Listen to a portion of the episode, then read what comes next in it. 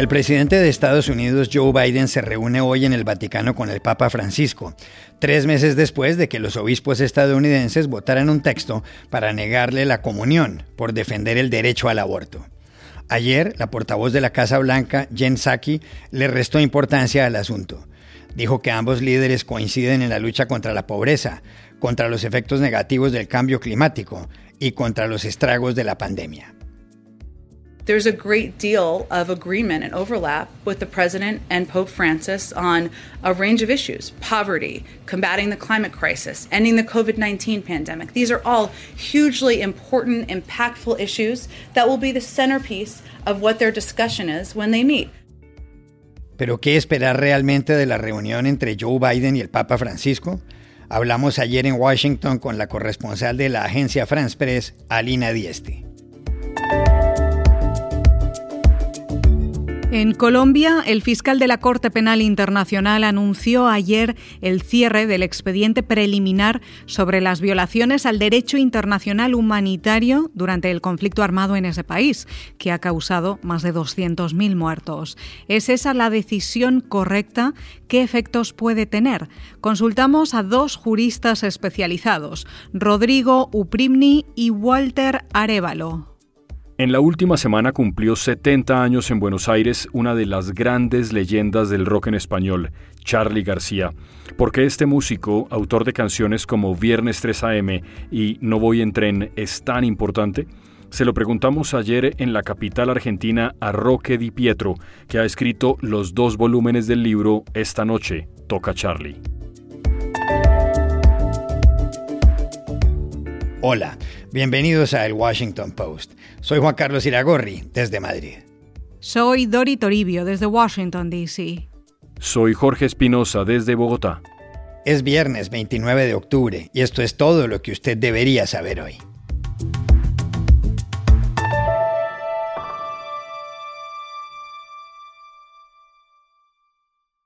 Una reunión prevista para hoy en el Vaticano ha generado una expectativa enorme.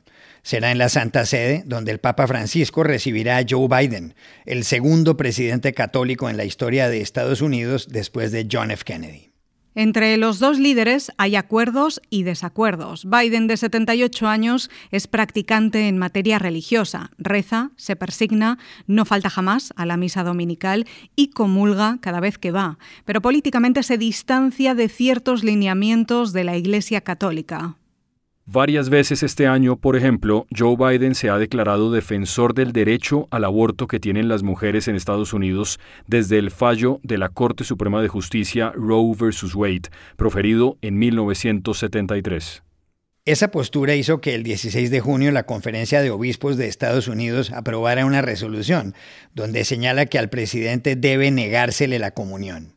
Dos días después le preguntaron a él mismo por el tema. Respondió, Ese es un asunto privado y no creo que vaya a suceder. The Catholic bishops are moving on this resolution that would pre prevent you and, and others who've um, supported abortion from receiving communion. Are you concerned about the rift in the Catholic Church, and how do you feel personally about that? That's a private matter, and I don't think that's going to happen. Dos meses después, el 15 de septiembre, el Papa Francisco, de regreso en el avión de Hungría y Eslovaquia, habló del aborto. Dijo que, más que un problema, es un asesinato y que sin medias tintas los que practican el aborto matan. L'aborto è più di un problema. L'aborto è un omicidio. L'aborto senza mezze parole. Chi fa un aborto uccide. Pero el Papa, preguntado entonces por la decisión de los obispos sobre la comunión de Biden, señaló que es un problema pastoral, que los obispos se inclinan a veces por la política y que deben seguir el ejemplo de Dios, donde predominan la cercanía y la ternura. Hoy en Roma, Biden también se reunirá con el primer ministro italiano Mario Draghi y con el presidente de Francia Emmanuel Macron, con quien ha tenido algunos roces. Mañana estará en la cumbre del G20 y el lunes volará a Glasgow para estar en la cumbre del clima de las Naciones Unidas. ¿Qué esperar de su encuentro con el Papa en el Vaticano, del que se dice no se darán muchos detalles? Para entenderlo, llamamos a Alina Diese, corresponsal en Washington de la agencia France Press. Bueno, ¿qué esperar de este encuentro? Son dos figuras que suman política y religión, sin duda alguna. Biden es el segundo presidente católico de Estados Unidos después de JFK, es un devoto católico que lleva consigo un rosario, va a misa todos los domingos, pero yo no creo que hable mucho sobre la fe de, Biden. Creo que el Papa va a aprovechar que tiene frente a sí al líder de la primera potencia del mundo para plantearle temas que le importan. Por ejemplo, el fin de la pandemia, luchar contra el cambio climático, cuidar a los más desfavorecidos. La Casa Blanca dijo que hablarían sobre cómo trabajar juntos en esfuerzos basados en el respeto a la dignidad humana. Eso puede dar para mucho, ¿no? Pero bueno, eh, por otro lado, Biden y este Papa, que ya se reunieron varias veces antes, cuando Biden era vicepresidente de Obama, tienen visiones del mundo muy cercanas, ¿no? Y, yo creo que eh, temas difíciles, como por ejemplo el derecho al aborto, no van a empañar este encuentro. Incluso a ver, hay una, hay una confrontación evidente con parte de la Iglesia Católica en Estados Unidos y Biden por este tema del aborto, pero cuando asumió Biden, aunque muchos obispos lo cuestionaron por ser católico y apoyar el derecho al aborto, e incluso amenazaron con excomulgarlo, el Vaticano le envió un saludo, un saludo eh, cálido además, ¿no? Y cuando se habló de nuevo de excomulgar a Biden, el Papa dijo eh, en una rueda de prensa que nunca le negaría la comunión a nadie.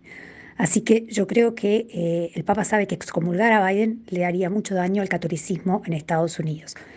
Pero bueno, hay que decir también que el cardenal Wilton Gregory, que es el cardenal de, de Washington, D.C., y que fue puesto ahí por, por el Papa Francisco, bueno, él ha dicho que Biden puede recibir la comunión en su jurisdicción. ¿Qué otros temas pueden ser espinosos? La migración irregular, que cada vez este, es creciente en la frontera sur de Estados Unidos, puede ser un tema sobre el cual el Papa quiera ahondar. También el tema de la vacuna contra el COVID-19, porque evidentemente la inequidad en el acceso global a la vacuna es un tema que preocupa al Papa. Biden ha hablado de eso ya, pero Estados Unidos es visto como, eh, bueno, en su momento como un gran acaparador de vacunas, ¿no? Entonces, a pesar de los esfuerzos de distribución de vacunas y de donaciones, ese, ese tema puede estar sobre la mesa. También puede estar sobre la mesa y ser escabroso el tema del matrimonio de personas del mismo sexo, algo que evidentemente eh, no, no, coinciden la Iglesia Católica y las posiciones eh, de Biden. Pero bueno, yo diría que al final el encuentro entre el Papa Francisco y Biden eh, va a ser uno que muestre a los dos como aliados, y no como enemigos, como aliados que se estiman y que se llevan bien, y muy diferente a lo que fue la visita de Trump al Papa, ¿no? en la que todos estaban muy tensos y muy, muy rígidos. Yo creo que va a haber muchas sonrisas en, esta, en este encuentro entre el Papa Francisco y el presidente Joe Biden.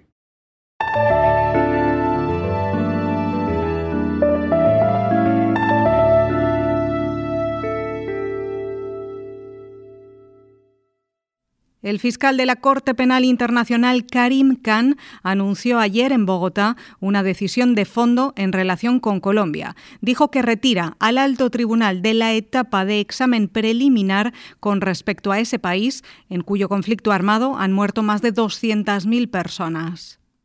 La Fiscalía de la Corte, o CPI, como también se conoce al tribunal, abrió en 2004 ese examen preliminar para estudiar las violaciones al derecho internacional humanitario, o DIH, en uno de los conflictos más graves de las Américas. La Corte fue creada por el Estatuto de Roma de 1998. La Corte puede abrir casos solo si la justicia de un país no lo hace. Es una jurisdicción de carácter supletorio. En Colombia, más allá de la justicia ordinaria, hay también una jurisdicción transicional, la Justicia Especial de Paz, la JEP, creada en 2016 por el Acuerdo de Paz con las FARC. Ayer en Bogotá, el gobierno colombiano, presidido por Iván Duque, firmó un documento con Karim Khan en el que se compromete, entre otras cosas, a respetar las instituciones creadas por el Acuerdo de Paz, suscrito por la administración anterior, encabezada por Juan Manuel Santos. La determinación de Karim Khan precipitó algunas críticas. Hay quienes creen que los exaltos mandos militares que han comparecido ante la JEP por violaciones a los derechos humanos lo han hecho por el temor a la Corte Penal Internacional y que ahora ese temor ha desaparecido. ¿Qué consecuencias jurídicas tiene la decisión de Karim Khan a siete meses de las elecciones presidenciales en Colombia? Se lo preguntamos inicialmente en Bogotá al abogado Rodrigo Uprimni, profesor de la Universidad Nacional e investigador de De Justicia. El acuerdo entre la Fiscalía de la CPI de la Corte Penal Internacional y el gobierno Duque me, me genera sentimientos encontrados. No creo que sea muy oportuno porque queda inscrito en la dinámica de la confrontación electoral, el gobierno apropiándoselo como un triunfo suyo y otros sectores también querrán de pronto apropiárselo o criticarlo por razones electorales y eso no es bueno. Hubiera sido más deseable que fuera dentro de un año o algo así. Sin embargo, yo creo que el acuerdo es bueno eh, para Colombia porque le da a Colombia la oportunidad de lograr una paz con justicia y de lograr resolver ella misma los problemas de impunidad de los crímenes internacionales, de los crímenes de guerra y de lesa humanidad para que no intervenga la Corte Penal Internacional. Y el acuerdo también es bueno porque obliga al gobierno a comprometerse con eso. El artículo 1 del acuerdo compromete al gobierno en puntos precisos. Y además, finalmente, yo creo que este acuerdo es bueno eh, y entonces va a generar, puede generar una buena dinámica política de, de tratar de implementar eh, mejor el acuerdo de paz y que se logren las sanciones efectivas a los máximos responsables de los crímenes internacionales, porque en su último artículo, el 6, dice que en todo caso la Fiscalía, conforme al principio de complementariedad de la Corte Penal Internacional, que si Colombia no actúa, actúa la Fiscalía y la Corte Penal Internacional se reserva el derecho o la posibilidad de reconsiderar su decisión, volver a abrir una investigación preliminar eh, en el caso colombiano o incluso abrir de manera mucho más rápida directamente casos en caso de que no se cumplan los contenidos del, acuerdo. Entonces eso es como lo que genera esos, esos sentimientos encontrados frente a este acuerdo. Le hicimos la misma pregunta anoche en Heidelberg a Walter Arevalo, profesor de Derecho Internacional de la Universidad del Rosario e investigador postdoctoral del Instituto Alemán Max Planck cualquier Estado que sea parte del Estatuto de Roma y de la Corte Penal Internacional pretende y espera no figurar en la lista de los estados que están bajo un examen preliminar o ya con casos individuales abiertos por graves violaciones al derecho internacional humanitario en los conflictos que ellos tienen. Colombia tenía este examen preliminar abierto desde 2004 por graves violaciones a el régimen de DIH en el contexto de su conflicto armado cometidas por agentes estatales, por agentes no estatales, por miembros de la fuerza pública e incluso por el involucramiento de políticos eh, y por supuesto reconociendo las graves violaciones cometidas por los grupos armados organizados.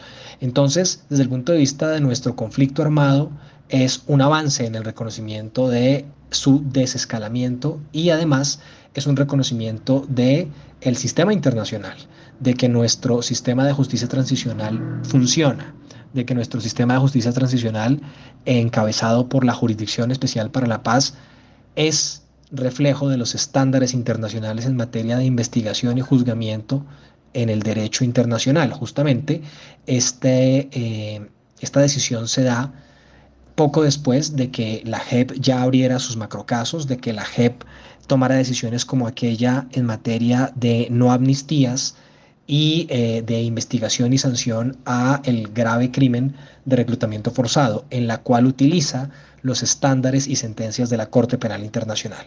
Por ello es un reconocimiento a la JEP, la refuerza y el acuerdo, el compromiso firmado entre la Fiscalía de la Corte Penal Internacional y el gobierno de Colombia tiene puntos esenciales como la imposibilidad de modificar o de alterar el trabajo de la JEP, la obligatoriedad de sus decisiones y la posibilidad de la Corte Penal Internacional de reconsiderar, en ejercicio del principio de complementariedad, su decisión sobre si abre o no una examinación en el futuro, dependiendo de cómo Colombia siga logrando altos estándares de investigación y juzgamiento de estos graves crímenes.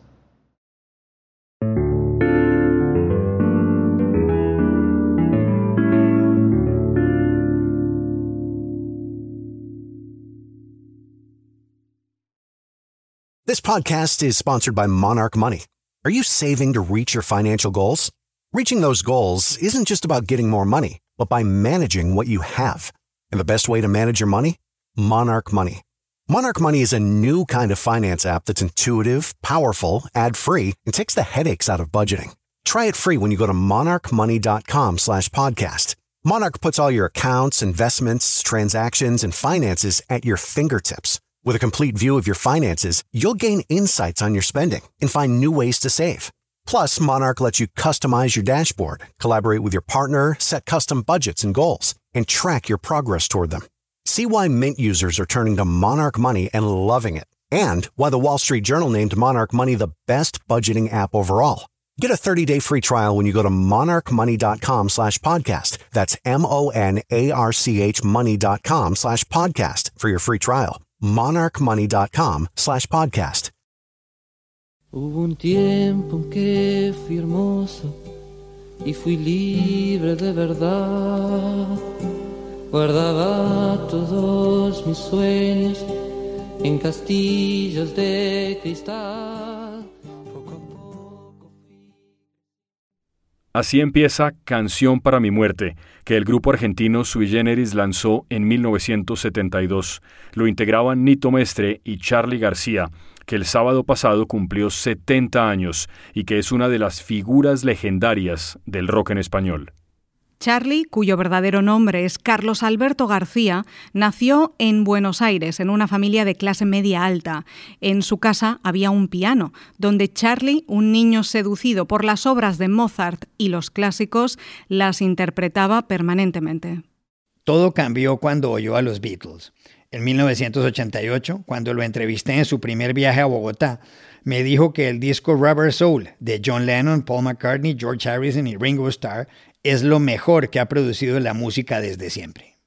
En 1978, Charlie García formó un grupo mítico junto a Pedro Aznar, David Lebón y Oscar Moro, Cerú Girán. Dos años después publicaron Bicicleta, un disco con canciones que desafiaban a la dictadura militar de Jorge Rafael Videla, que desaparecía a miles de personas.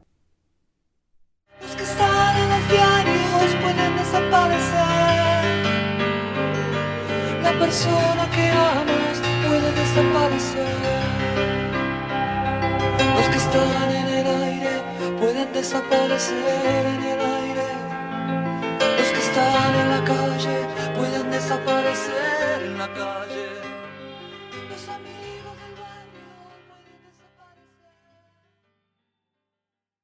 Serú Girán se disolvió en 1982. Charlie siguió su carrera en solitario y produjo más éxitos, como Los Dinosaurios, No Voy en Tren o Funky.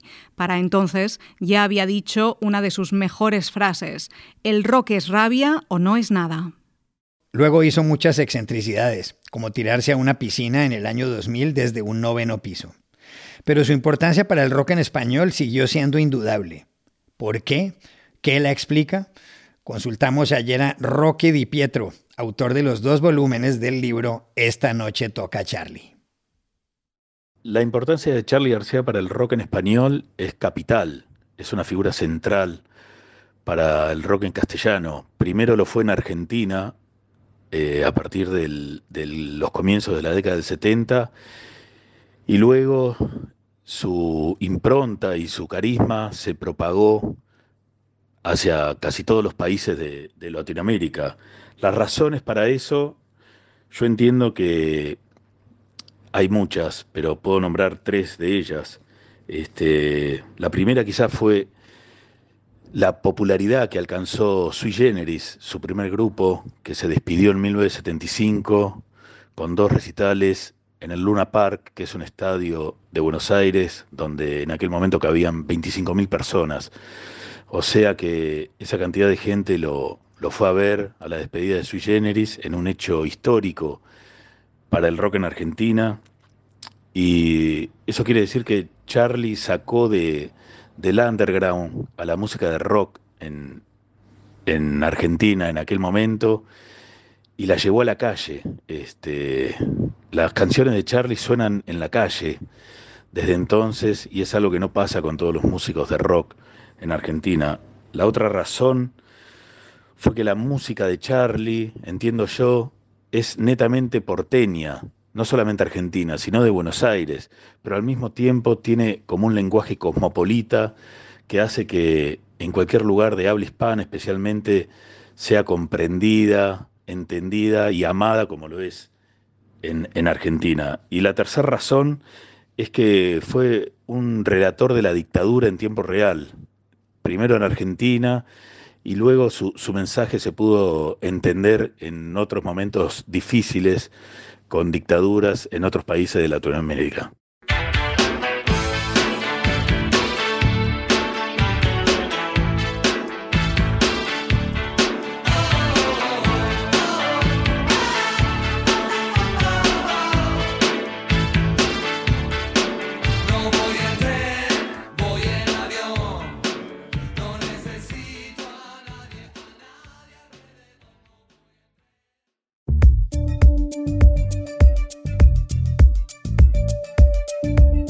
Y estas son otras cosas que usted también debería saber hoy. El fundador y presidente ejecutivo de Facebook, Mark Zuckerberg, anunció ayer que la compañía, propietaria de la red social del mismo nombre, de Instagram y de WhatsApp, pasará a llamarse Meta. I am proud to announce that starting today, our company is now Meta. Our mission remains the same. It's still about bringing people together. En la conferencia anual de Facebook, Zuckerberg dijo que su misión sigue siendo conectar a la gente, pero cree que el futuro de Internet se encuentra en la realidad virtual y en el metaverso, metaverse en inglés, un término que deriva de la contracción de dos palabras, meta y universo. Este cambio afectará únicamente a la marca del conglomerado. La red social seguirá llamándose Facebook. A menos de 10 días para las elecciones presidenciales en Nicaragua, un informe de la Comisión Interamericana de Derechos Humanos, la CIDH, denuncia el clima de represión en ese país. El informe, titulado Nicaragua, concentración del poder y debilitamiento del Estado de Derecho, señala que el gobierno de Daniel Ortega es un régimen de terror que ha convertido al país en un Estado policial. La comisión denuncia también la detención arbitraria de al menos 30 personas, entre ellos siete candidatos a la presidencia. El exgobernador de Nueva York, Andrew Cuomo, fue denunciado ayer por un delito sexual menor ante una corte de Albany, la capital del estado. El escrito presentado ante el juez describe tocamientos forzosos a una mujer por debajo de la blusa en la residencia del gobernador en diciembre de 2020. Los medios locales advirtieron que hay confusión en torno al caso. Cuomo dimitió en agosto después de ser acusado por una decena de mujeres de acoso y comportamiento sexual inapropiado. Y aquí termina el episodio de hoy de El Washington Post, El Guapo. En la producción estuvo John F. Burnett. Por favor, cuídense mucho. Y pueden suscribirse a nuestro podcast en nuestro sitio web, elwashingtonpost.com, seguirnos en nuestra cuenta de Twitter, arroba el post, y también nos encontrarán en Facebook, buscando el Post Podcast. Chao, hasta la próxima.